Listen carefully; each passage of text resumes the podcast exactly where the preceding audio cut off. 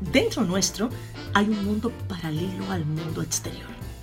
Y en él, una dualidad quiere robarse el protagonismo de nuestras vidas, desenfocarnos, desanimarnos y hasta destruirnos.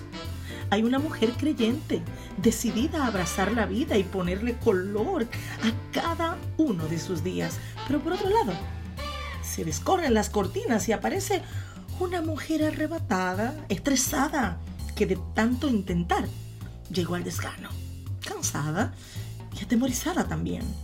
No viste según su carta de colores, maquilla sus actitudes por temor a ser ella misma y está estancada en el calendario. Les digo, el futuro no se revela a quienes no están presentes para vivirlo. Sé intencional y cierra la brecha entre lo que has sido y lo que debes llegar a ser.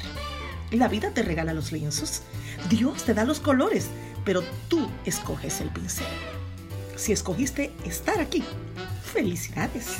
Tu vida depende ahora del paso que estás dando. Persiste y vencerás. Nada ni nadie te va a desviar si permaneces firme en esto.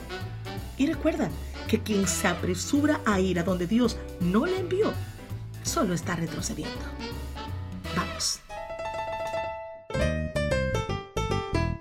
Una taza de fe.